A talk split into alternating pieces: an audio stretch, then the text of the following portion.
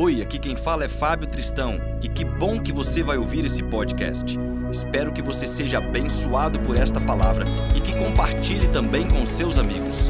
A todos que nos abençoam com o suporte para isso tudo acontecer, muito obrigado e que Deus te abençoe.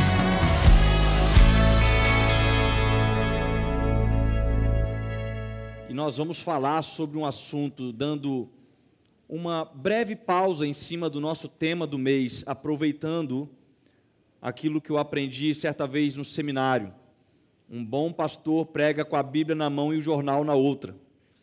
Então nós temos que estar antenados com tudo que aquilo que está acontecendo ao redor do mundo, que está acontecendo ao nosso redor, e entender as instruções, aquilo que podemos aplicar biblicamente para a continuidade do nosso aperfeiçoamento como cristão. E hoje eu quero falar sobre estejam prontos. Estejam prontos. E eu gostaria de fazer aqui uma espécie de um grito de guerra. Sabe quando um exército ele dá aquele grito de guerra, ele faz aquele chamado, ou talvez nós temos bombeiros aqui na casa também, bombeiros que quando toca lá a sirene, eles têm que estar pronto. Eu vi uma reportagem uma vez de um, um documentário sobre os bombeiros, os bombeiros que ficam de plantão, quando toca a sirene, independente do que eles estão fazendo, a média de tempo para eles já estarem saindo com os caminhões é de 14 segundos. É um tempo incrivelmente rápido. A forma que eles colocam a roupa ali, os sapatos estão lá, às vezes até descansando, esperando algum chamado, mas em cerca de 14 segundos eles estão saindo. Isso quer dizer, estejam prontos. Então eu vou falar um chamado, vou dizer Betel, que é o nome da nossa igreja, e nós vamos gritar: Jesus vive, como se fosse nosso grito de guerra, amém? Nós vamos estar prontos. Vamos ver? Então vamos lá, Betel. Jesus vive. Ok. É, eu, eu na minha cabeça tinha saído um pouquinho mais, sabe, feroz, com mais garra, sangue nos olhos, por um Cristo que vive e morreu na cruz por nós. Mas vamos tentar de novo. Vamos lá? Betel. Betel. Betel. Muito bem, muito bem. Bom, eu creio que muitos estão acompanhando algo que está acontecendo na internet. Os que são cristãos têm escutado notícias nas redes sociais, até mesmo em jornais está sendo anunciado, saiu em revistas sobre algo que está acontecendo na faculdade de Asbury, nos Estados Unidos e um mover que está acontecendo lá já por alguns dias, um culto que se iniciou e não acabou. Mas quando a gente parou para observar alguns detalhes sobre algumas questões que têm acontecido nos dias atuais e observando alguns fatos que também aconteceram recentemente, nas últimas décadas, nos últimos séculos, como sinais que compreendem estações, cenários que a Bíblia nos prepara, eu tenho, por exemplo, este informativo, que no dia 2 de fevereiro de 1970, um culto na capela da faculdade em Asbury também, se iniciou com previsão de término com 50 minutos, mas só acabou 185 horas depois. Você já imaginou que coisa maravilhosa? Quantos gostariam de participar de um culto desse? Diz amém. Seria ótimo, né? Talvez muitos é, sonhariam por este momento. Mas talvez isso não é o que realmente acontece dentro do nosso coração, porque na grande maioria das vezes a gente reclama quando a pregação está acabando tarde demais, né? a gente chega atrasado no culto e quer sair mais cedo. Então a gente fica na expectativa de criar algumas questões sobrenaturais, mas talvez não é muito a nossa realidade. Mas veja bem que interessante, dia 2 de fevereiro de 1970, no dia 2 de fevereiro, 3 de fevereiro de 1970, o Kansas City Chiefs vencem o Super Bowl pela primeira vez. Um time de futebol americano, no dia seguinte, vence o Super Bowl pela primeira vez. E o Super Bowl, para quem não conhece, é o campeonato de futebol americano que mais movimenta dinheiro no mundo inteiro. Estima-se que a audiência para a final do Super Bowl passa de 100 milhões de espectadores em todo o mundo. É um número absurdamente alto para uma quantidade de pessoas assistindo só na televisão, fora a quantidade de torcedores no estádio. Então, em 1970 tivemos esses dados marcantes, mas em 1970 também tivemos o Brasil conquistando o título mundial pela terceira vez, com o já falecido Pelé, que estava ali construindo o tricampeonato mundial para a seleção brasileira. Uma seleção que diz os mais antigos que foi uma máquina, ninguém segurava essa seleção. Jogadores extremamente capacitados. Mas algo também aconteceu em 1970. Um homem chamado Kenneth Hagin entrega uma profecia para o Brasil quando ele diz o seguinte: Assim como o futebol brasileiro encantou o mundo, as nações serão abaladas pelo grande despertar que o Senhor levantará no Brasil. Então, o Brasil estava ali fazendo grande história com o futebol e um profeta americano, né, com grande influência nos Estados Unidos, lança uma profecia para o Brasil. Mas também nós vemos que em 1983, um homem chamado Bob Jones, aliás, um dos profetas que deixou profecias para Mike Bickle, fundador da casa de oração IHOP, que desde 1999 faz turnos de oração 24 horas por dia sem fechar. Existe um culto no Kansas City, nos Estados Unidos, mesma cidade aonde o time de futebol foi campeão, que desde 1999 não acaba. 24 horas por dia, 7 dias por semana, em todos os dias do ano, existe pessoas, são mais de 240 missionários em tempo integral, servindo em oração, clamando por todo mundo. E este homem chamado Bob Jones profetiza que quando os Chiefs vencerem o Super Bowl, saberás que o avivamento está prestes a vir. Ou seja, 13 anos depois da primeira vitória do Chiefs no Super Bowl, ele deixa essa profecia. Olha, quando o Chiefs venceu o Super Bowl, então a gente já pode saber que o avivamento estará prestes a acontecer. Mas, talvez para a infelicidade do Chiefs, o Chiefs demorou muito tempo a vencer novamente um campeonato. E no dia 3 de fevereiro de 2020, 50 anos depois da sua primeira vitória, você imagina, gente, seu time ser campeão no ano, e depois só ser campeão de novo 50 anos depois. Você já tinha jogado as camisas dele fora, já desistido de torcer para esse time que não é, não é campeão nunca mais. Mas 50 anos depois, exatamente no mesmo dia de 50 anos atrás, 3 de fevereiro de 2020, os Chiefs vencem o Super Bowl na mesma data. E aí algo começa a chamar a atenção daqueles que escutaram vozes proféticas que têm falado durante todos esses tempos. Mas logo em sequência dessa data, veio a pandemia, o mundo entrou em lockdown. É como se Deus tivesse parado o mundo inteiro, chamando a atenção para algumas áreas. E muitas igrejas fecharam as portas. Muitas igrejas se dividiram, pessoas deixaram as igrejas, porque eram todos os pré-requisitos que elas queriam para deixar as, as igrejas de forma é, imperceptível. Ah, teve a pandemia. Quantos irmãos, gente? É, teve a pandemia, né? Aí ficamos aí oito meses sem culto presencial. E aí a gente vai desanimando, né? Sempre esteve dentro da igreja, mas a igreja nunca esteve dentro do coração dele. Nunca esteve de fato com uma intenção de cultuar a Deus, na expectativa que aquele culto não acabasse mais, na expectativa que a gente tivesse que arrumar um jeito para mudar as pessoas porque não cabem mais. Aliás, atualmente, lá na faculdade de Esbury, tem filas quilométricas do lado de fora. Pessoas estão viajando de 10 a 20 horas de outras cidades e estados para tentarem entrar dentro da capela e presenciar com os próprios olhos aquele mover que Deus está fazendo naquele local.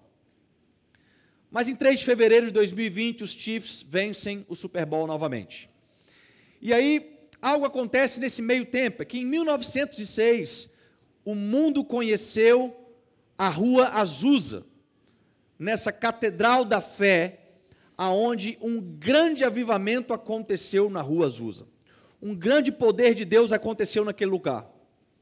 Diz os livros que contam e narram essa história que pessoas que passavam no quarteirão ao lado eram curadas, sem ninguém orar ou impor as mãos sobre elas.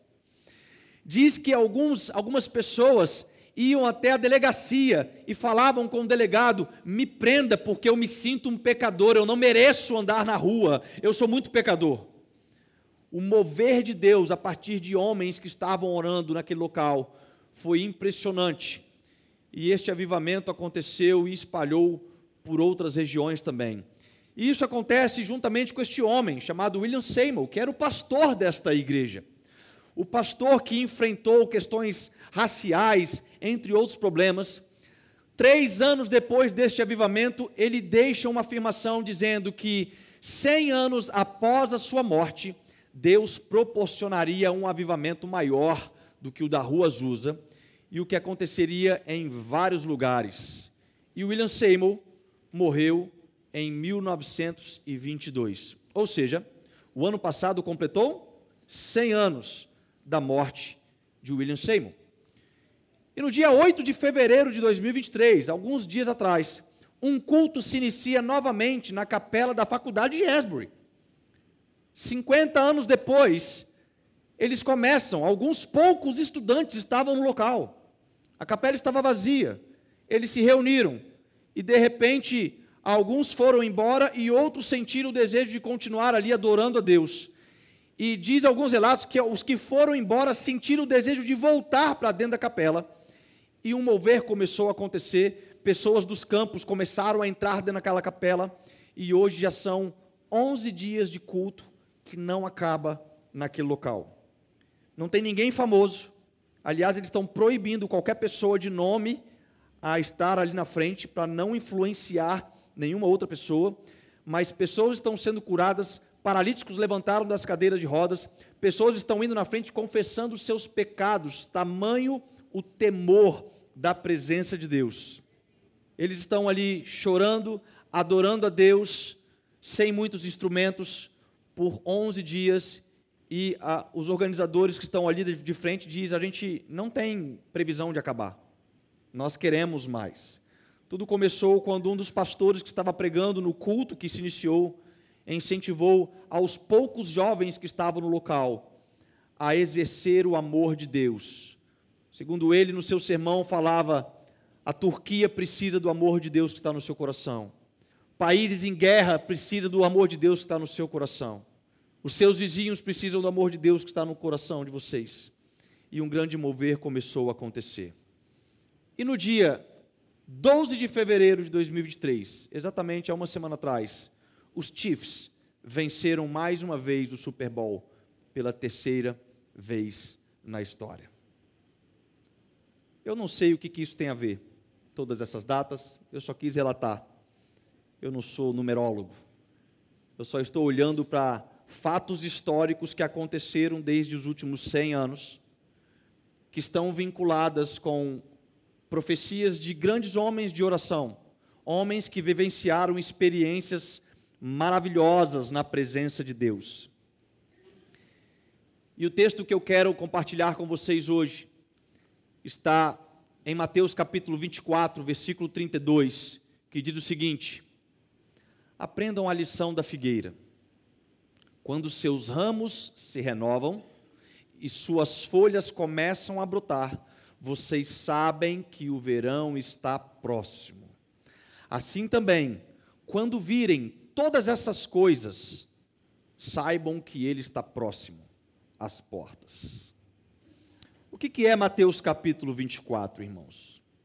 Mateus capítulo 24 é conhecido como o sermão escatológico de Jesus. É um momento onde Jesus para com os seus discípulos para responder algumas perguntas que os seus discípulos fazem sobre o tempo do fim. E durante todo o capítulo, Jesus vem explicando sobre sinais que estariam acontecendo.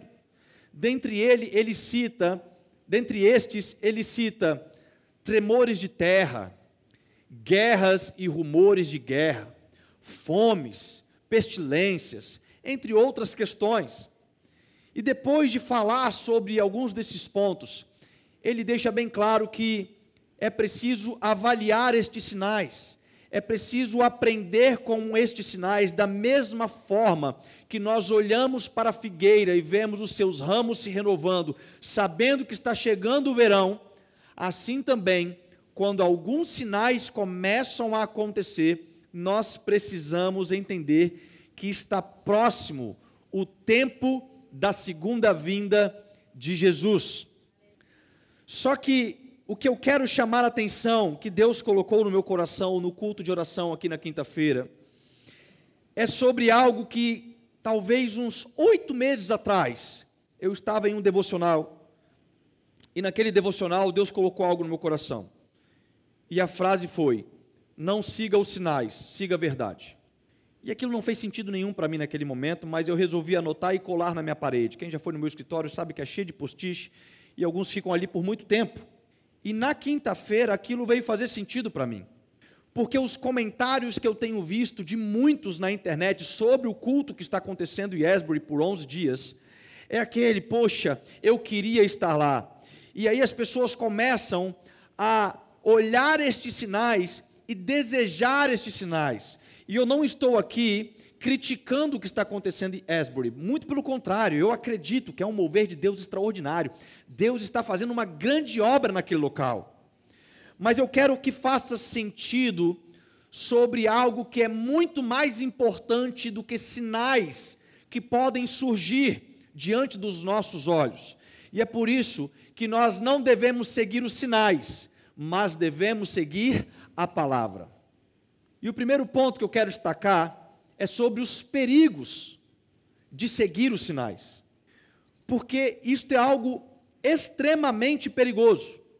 Um deles é que você pode se tornar caçador de sinais ao invés de se tornar participante destes.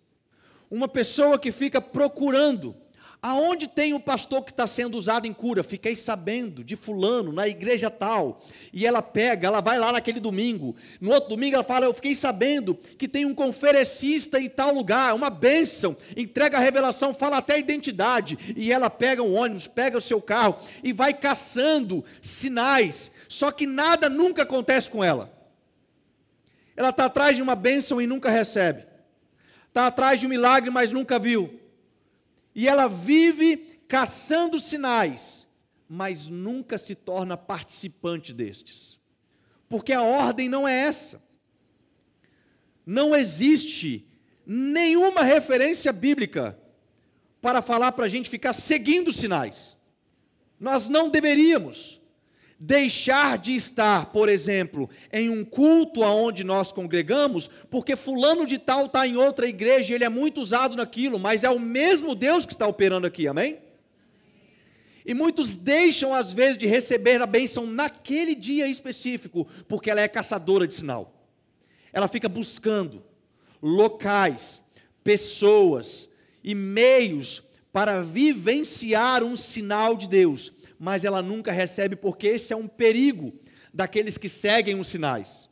Ela tende a se tornar caçador e nunca um participante.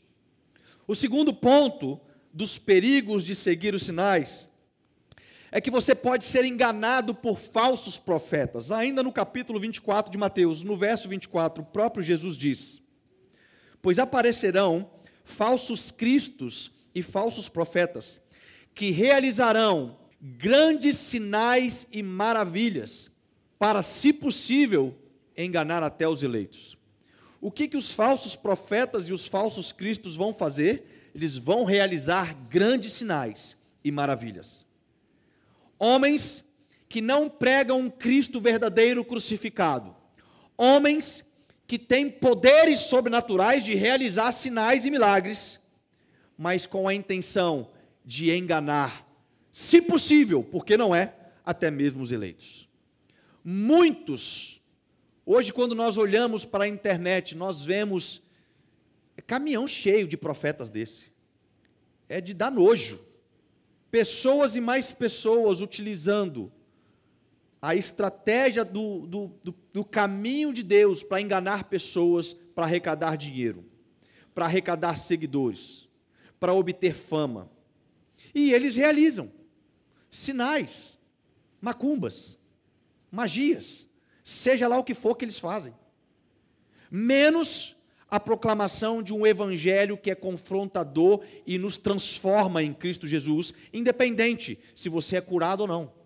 Independente se você vai resolver sua vida financeira ou não. Independente do que acontece na sua vida física, Jesus tem poder de transformar a nossa alma e nos entregar uma eternidade a partir de Cristo Jesus, amém? Então existe uma tendência que aqueles que têm pouco fundamento na palavra são facilmente enganados pelos falsos profetas. Eles não têm base na palavra.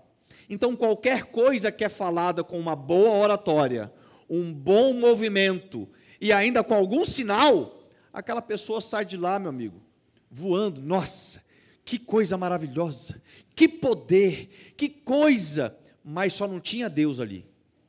Tinha tudo, menos Cristo. Tinha tudo, menos Deus porque são pessoas que estão sendo enganadas por falsos profetas. E é legal, porque no verso 25, eu não coloquei ali, no verso 25, Jesus completa o seguinte: Vejam que eu os avisei antecipadamente. Jesus, como um profeta, ele fala assim: Não me venha dizer que eu não disse antes. Eu já estou deixando claro para vocês. Se vocês ficarem seguindo sinais, vocês vão ser enganados por falsos profetas, por falsos cristos. E não me vem dizer, poxa, você podia ter avisado que alguns iriam fazer alguns milagres também, mas não era em nome de Deus. Você podia ter avisado. Aí Jesus deixa bem claro no, no versículo 25: Vejam que eu os avisei antecipadamente. Um outro ponto, dentro dos perigos de seguir os sinais, é de você se tornar um usurpador. E o que quer dizer isso? Quer dizer que tem pessoas que elas querem buscar os resultados que só é gerado mediante um caminho de obediência, sem trilhar estes caminhos. Ela quer o troféu sem participar da corrida. Ela quer o bônus sem participar de um processo. Ela quer ver mover de Deus no nosso culto de domingo sem participar dos cultos de orações na quinta. Ela quer ver milagres acontecer, mas não vai no culto de vigília orar e interceder por isso. Ela quer sempre o bônus, mas não quer viver os processos de obediência da palavra, que nos manda orar insensavelmente, que nos manda é, é, ler a Bíblia e meditar nesta lei dia e de noite. Quantos e quantos estão assim? Estão olhando as notícias e estão ali, nossa, se eu tivesse condições, eu pegava um avião agora e ia para Asbury para ver esse mover de, mover de Deus, mas deixa eu te falar, existe um mover de Deus que está preparadinho para a nação brasileira, a começar por esta igreja. Existe uma promessa de Deus que vai mover multidões para este local. Um pequeno grupo de jovens reunidos para orar numa capela de, dentro de uma universidade. Bem contraditório nos nossos dias atuais. Se você entra na UFES, por exemplo, hoje falar o nome de Jesus é capaz de ser apedrejado, irmãos. Quanto mais se reunir dentro da capela da UFES para buscar um avivamento. Mas aqueles jovens estavam sedentos. 50 anos sem acontecer um culto sem hora para acabar. 50 anos. Mas eles estavam ali perseverando em oração. Eles estavam ali sedento. Eu não sei o que eles estavam orando, mas eu quero conjecturar, talvez Deus, faz de novo. A gente quer sentir aquilo que os nossos pais falaram para a gente de 50 anos atrás. O meu avô cursou nessa faculdade e ele disse que veio um culto aqui que ficou 185 horas sem acabar e o mover de Deus acontecendo, pessoas se dobrando e se arrependendo de seus pecados, pessoas entregando sua vida para Jesus, sem mesmo um pregador falar de um sermão, porque a glória de Deus era tão grande que ela comovia o coração até mesmo dos mais incrédulos. Então muitos correm o risco de se tornar um usurpador. E olha só o que a Bíblia diz, ainda em Mateus 24, porque Jesus ele deixa claro no versículo 37 e 38: Como foi nos dias de Noé, assim também será na vinda do filho do homem. Pois nos dias anteriores ao dilúvio, o povo vivia comendo e bebendo, casando-se e dando-se em casamento, até o dia em que Noé entrou na arca. Pastor, mas o que, que tem a ver a segunda vinda de Cristo com todo este mover? Eu te respondo: tudo. Absolutamente tudo. Porque a Bíblia nos relata em Joel, no capítulo 2, no verso 28, uma profecia que antes do temível dia do Senhor, ele derramaria o poder do Espírito Santo sobre toda a carne, e um grande mover espiritual aconteceria. E muitas pessoas erroneamente dizem que esta profecia se cumpriu em Atos capítulo 1, versículo 8. E ela não se cumpriu em Atos capítulo 1, versículo 8. Ela iniciou o seu cumprimento em Atos capítulo 1, versículo 8. Porque toda profecia tem que ser exatamente no contexto da profecia.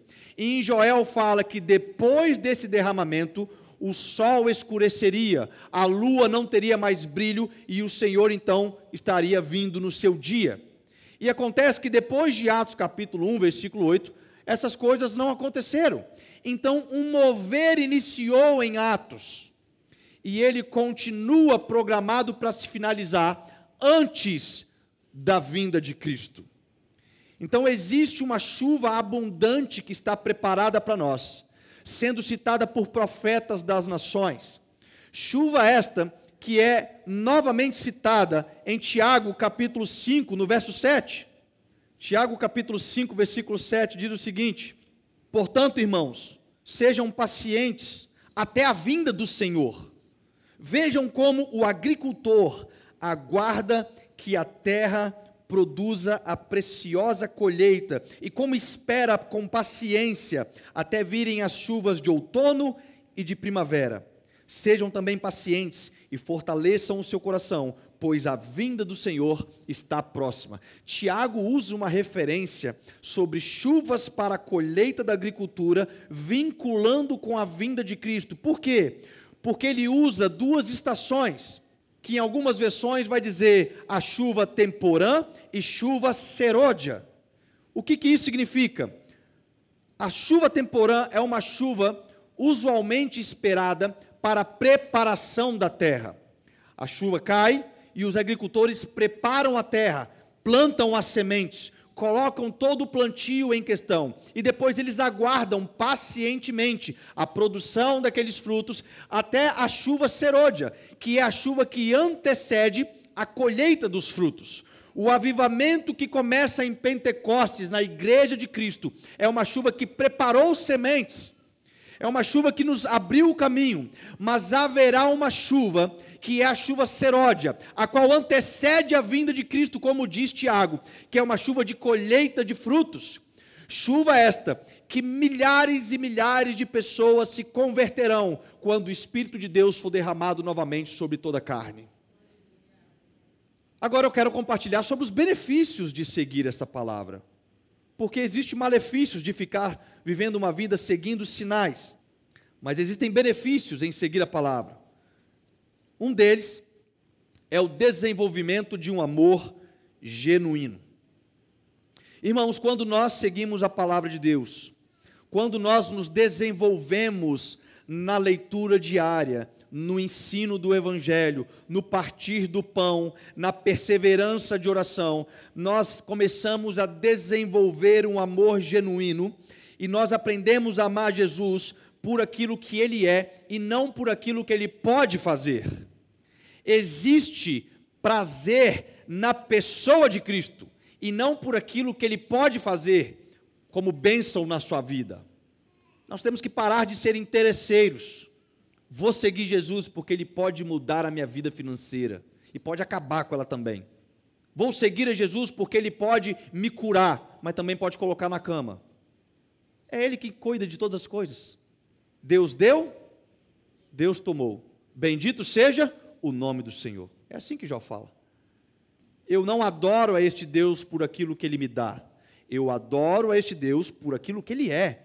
Ele é o Deus onipotente, Ele é o Deus todo-poderoso, Ele é o Deus criador de todas as coisas, Ele é o Deus da vida, e eu sirvo a este Deus pela minha fé, por aquilo que Ele é. Eu cultivo um amor genuíno pela presença de Cristo. Eu quero cada vez mais me dobrar em oração, eu quero cada vez mais buscar a minha proximidade com este Cristo, independente se eu vou continuar enfermo ou curado, rico ou pobre, bonito ou feio, eu sirvo a Deus porque eu amo Ele de forma genuína.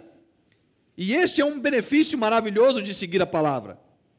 Então nós não podemos nos sentir desprovidos da bênção de Deus, porque nós vamos nos comparar, poxa, aconteceu em Azusa, poxa, aconteceu no país de Gales, poxa, aconteceu agora em Asbury tem acompanhado o meu amigo pastor Dan Sartori aqui de Vitória. Esta semana, um paralítico se levantou na igreja dele. Desde quinta-feira, o turno de oração dele não acaba também. Irmãos, deixa eu falar uma coisa: tem respingos de um avivamento caindo na nossa nação. E talvez a gente fica pensando, poxa, está fazendo ali na igreja do, do Juntos por Ti, mas não está fazendo na nossa. Ei, para de ficar achando que é o fazer que vai nos motivar a um amor genuíno.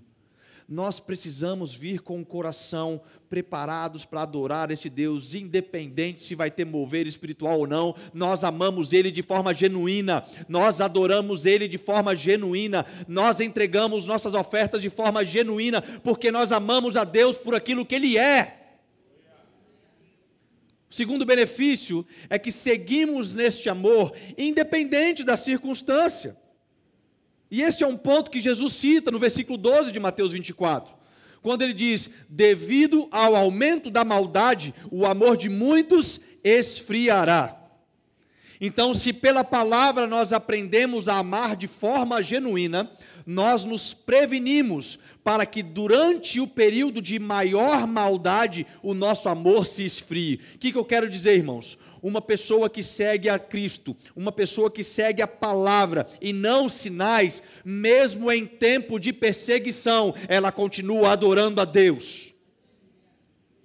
Ela não reclama, nem quando não tem a bênção, e ainda quando está debaixo de uma circunstância complexa. Ela ama Deus acima de qualquer circunstância. Nós seguimos neste amor. Se tiver pandemia ou sem pandemia, se não tiver culto presencial ou com culto presencial, se tivermos com problemas em qualquer área, se perdemos algum ente querido, seja lá qual for a circunstância, o nosso amor continua se desenvolvendo independente do cenário externo que nós estamos, porque nós seguimos a palavra e não os sinais. E aí faz sentido o Hebreus 11. Eu não vou viver por aquilo que eu vejo, eu vou viver por aquilo que eu creio. Nós vivemos por fé. Nós não olhamos para a circunstância na expectativa de nos encorajar. Está tendo um mover, então eu vou lá. Fiquei sabendo que um paralítico andou, então eu vou lá. Fiquei sabendo que teve pó de ouro na mão das pessoas, então eu vou lá. Muda sua concepção, muda o seu conceito. Eu vou lá, porque onde houver dois ou três reunidos no nome dele, ele estará lá e eu vou poder adorar ele. Eu vou lá porque eu me entrego com um coração genuíno, amoroso. Eu quero adorar esse Deus. Esta é uma chave que precisa mudar na nossa mentalidade. Buscar a Deus, independente da circunstância. E por fim, nós cumprimos a missão apostólica como benefício de seguir a palavra de Deus. Em Mateus, no capítulo 28, logo na sequência, diz a partir do verso 18: Então Jesus aproximou-se deles e disse: Foi-me dada toda a autoridade no céu e na terra. Portanto, vão e façam discípulos de todas as nações, batizando-os em nome do Pai e do Filho e do Espírito Santo, ensinando-os a obedecer a tudo o que eu lhes ordenei. E eu estarei sempre com vocês até o fim dos tempos. Cumprir uma missão apostólica. É engraçado quando nós olhamos esse texto, e na quinta-feira aqui orando sobre isso, quando aquela frase de dez meses atrás veio no meu coração: não siga os sinais, siga a palavra. Na quinta-feira Deus me trouxe. Tem muitas pessoas que estão seguindo os sinais, mas o próprio Jesus deixou afirmado que se nós seguirmos a palavra, os sinais seguirão aqueles que creem. Nós estamos querendo inverter as coisas, estamos querendo seguir os sinais, mas Jesus deixou claro que se nós seguirmos a palavra em obediência, cumprindo o nosso chamado apostólico do ID, os sinais seguirão aqueles que creem.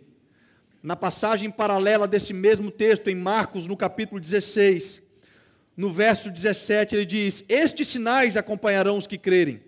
Em meu nome expulsarão demônios, falarão novas línguas, pegarão em serpentes, e se beberem alguma, algum veneno mortal, não lhes fará mal nenhum. Imporão as mãos sobre os doentes, e estes ficarão curados.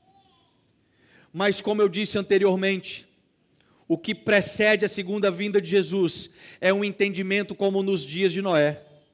O povo está preocupado com comer, com beber, com casar e dar-se em casamento. Ele está dizendo que comer e beber e casar é errado? Não. Ele está dizendo que se preocupar com as coisas desta terra, mais com aquilo que é prometido para nós no reino espiritual, é um perigo. É um perigo, e por causa disso, a, a iniquidade vai aumentar e o amor de muitos vão esfriar.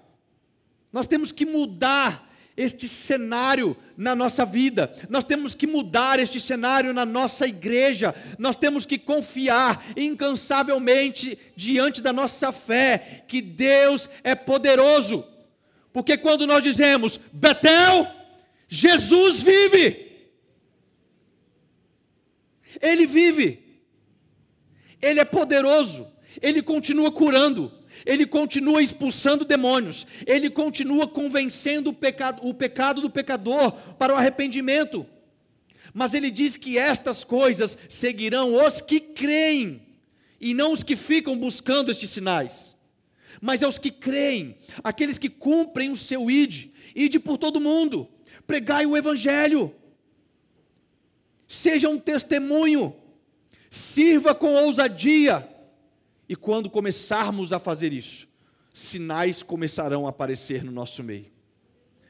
A visão apostólica precisa ser transformadora para nós. O ID não é sobre enviar missionários para outras nações. O ID é uma afirmação que está pronta para todos nós cristãos. O ID é o necessitado, o ID é o meu vizinho, o ID é o meu colega de trabalho, o ide as pessoas que estão ao meu redor. E quando eu vou, quando eu compartilho deste amor, quando eu amo o necessitado, quando eu ajudo com boas ações aqueles que precisam e transbordo do amor de Cristo, os sinais começam a me seguir. Os, os sinais começam a aparecer, milagres extraordinários começam a aparecer. Estes sinais seguirão os que creem. E outra coisa que acontece é que quando nós seguimos a palavra, nós experimentamos o de repente. A gente fica às vezes na expectativa de criar movimentos, de criar estratégias para que faça o mover de Deus. Mas a promessa que é exposta em Atos capítulo 2, depois da promessa de Pentecoste em Atos capítulo 1, versículo 8, o texto diz: chegando o dia de Pentecoste, estavam todos reunidos num só lugar. E, de repente, veio do céu um som como de um vento muito forte e encheu toda a casa na qual estavam assentados. Sabe o que é isso? É a experiência do de repente. Chegará dias que nós estaremos aqui cultuando ao nosso Deus, na nossa forma organizacional litúrgica, mas de repente, algo vai acontecer no nosso meio. Chegará um dia que estaremos dois ou três ou quatro ou cinco ou dez ou quinze reunidos nos nossos cultos de orações e de repente algo vai acontecer no nosso meio. Chegará momentos que estaremos na rua compartilhando de uma bênção para uma pessoa que não crê em Cristo e de repente ela vai se tornar curada. Nós poderemos experimentar o de repente. Mas sabe o que precisa para isso tudo? Estejam preparados, estejam prontos, estejam prontos. Será que nós ficaríamos prontos em 14 segundos? Quantos segundos nós precisamos para ficar pronto para o mover de Deus que está na agulha para derramar para nós? Existe uma promessa de avivamento que vai alcançar a nossa nação, feitas por. Eu, eu não separei nem metade do que poderia sobre profecias que estão feitas para a nação brasileira, para a América do Sul. E eu nem precisaria compartilhar, porque nós cremos na palavra de Deus.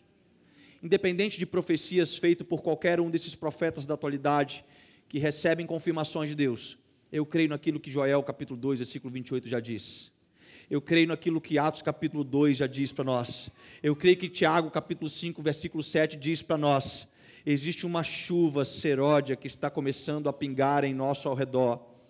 Existe gotas de um avivamento, gotas de, de, de algo que vai trazer vida para aquilo que estava morto. Existe gotas que vai preparar uma colheita, e colheita, como nós falamos na semana passada, a seara é grande. Existe uma colheita preparada. Os campos estão verdes. Mas será que nós estamos prontos para isso? Deixa eu te falar uma coisa. Se você não se preparar através de uma vida de oração, através de uma vida de palavra, através de uma vida participativa na igreja a qual Deus confiou para você congregar, talvez você chegue atrasado nessa chuva. Talvez você continue sendo um caçador de sinais ao invés de um participante dele. Existe uma convocação para todos nós Existe uma regra bíblica para a nossa caminhada de fé, e é ela que nós vamos seguir. Eu não sei se vai demorar mais 50 anos, pastor Voi. Eu não sei se vai demorar mais 50 dias. Eu não sei quanto tempo vai ser esse Pentecoste, que significa 50. Mas eu sei que ele vem. E quando vier, eu estarei com as roupas de ir. Eu estarei pronto quando vier, eu quero ser um daqueles que vai estar de joelhos num culto de oração. Eu quero ser um daqueles que vai estar presente num culto, talvez de um feriado de carnaval, onde muitos preferem não vir à igreja. Eu quero ser aquele que vai estar com fome da presença de Deus e clamando pelo mover na vida de todos nós. Que Deus nos abençoe, que Deus seja louvado e que Ele tenha misericórdia de nós. Amém.